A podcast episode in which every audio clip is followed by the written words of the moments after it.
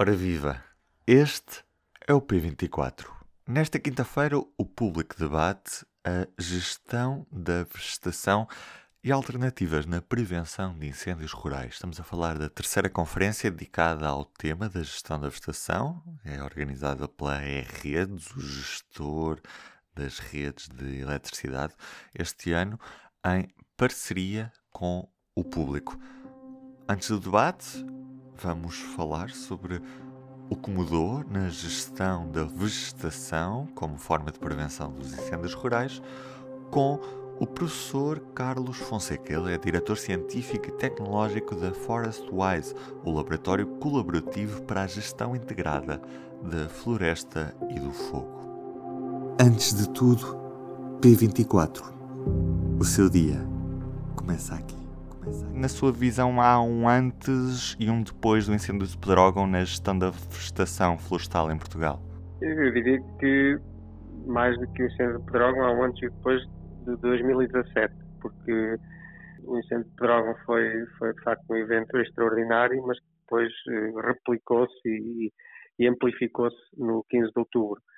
E, e, esse foi eh, um ano de viragem, porque de facto houve aqui a percepção de, de, de um acumular de situações que, que levaram a que, a que aqueles extremos uh, ocorressem.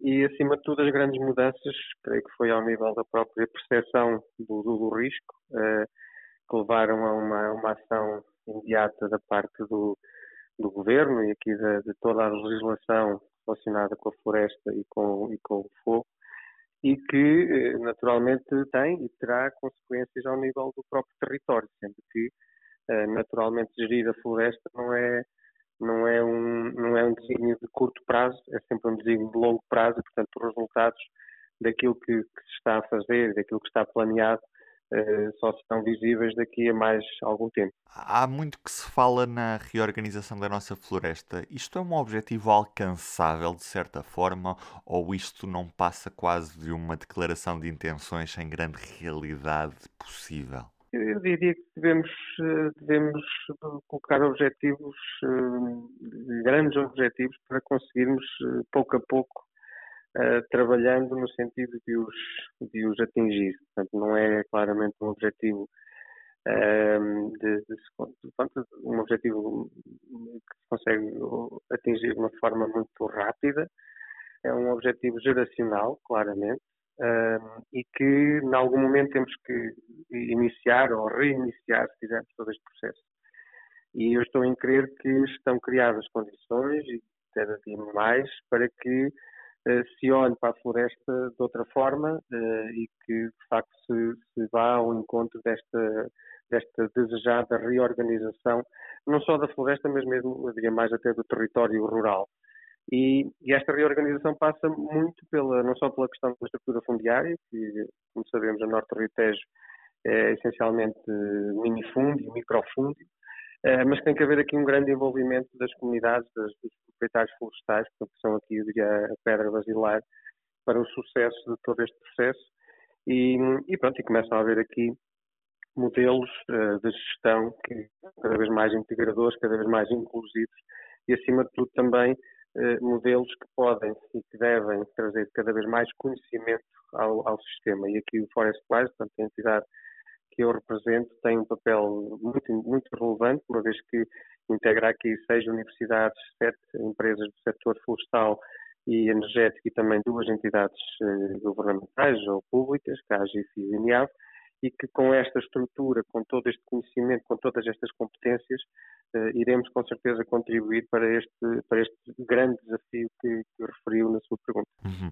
E, e, até que ponto é que este modelo novo de gestão florestal me falava pode ficar afetado pelo êxodo rural, ou seja, pelas pessoas que neste momento estão a abandonar o interior do país e deslocar-se mais para as cidades, e até mesmo por aquelas que não estão a fazer isso, mas que, como não há uma renovação de geração, fica claramente em risco a, a sua continuidade nesses espaços. Esse fenómeno demográfico é, é também, portanto, como eu disse, aqui a pedra basilar são as pessoas e, portanto, a demografia é, é uma, não a principal preocupação dos territórios uh, do mundo rural e, portanto, naturalmente, dos territórios uh, florestais.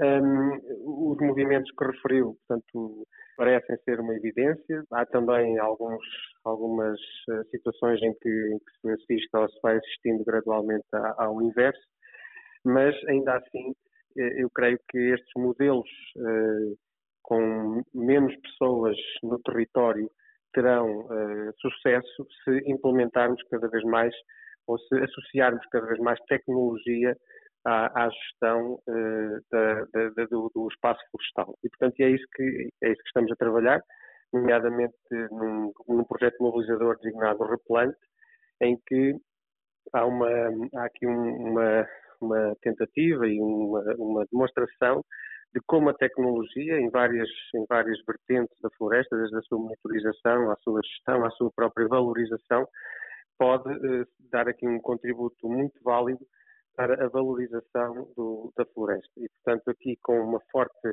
componente tecnológica e de inovação, que de alguma forma vem colmatar essa, essa falta de, de, recursos humanos. Ah, podemos dizer que aprendemos a lição com 2017 e que dificilmente aquele cenário que nós assistimos nesse ano uh, vamos voltar a, a, assistir no futuro? Ou, ou, ou, ainda é cedo para excluir a repetição de, desse cenário no futuro?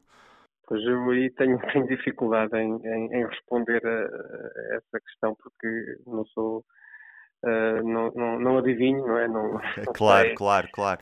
Mas estamos hoje mais preparados, era mais isso, nesse aspecto. Sim, eu, eu considero que 2017 uh, foi de facto um ano extraordinário e do qual devemos tirar lições. Um, como disse também, eh, estas lições creio que foram tiradas e registadas, pelo menos em, em vários relatórios, nomeadamente da Comissão Técnica Independente.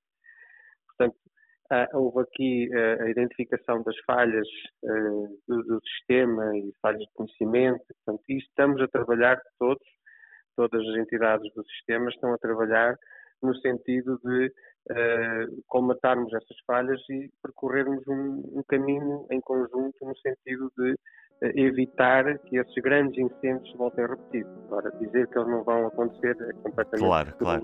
Muito obrigado, professor. Foi um prazer mesmo. Obrigado. E do P24 é tudo por hoje. Eu sou o Ruben Martins. Resta-me desejar-lhe o resto do bom dia. Acompanhe o debate no YouTube do Público e em público.pt barra ao do vivo. Até amanhã. O público fica no ouvido.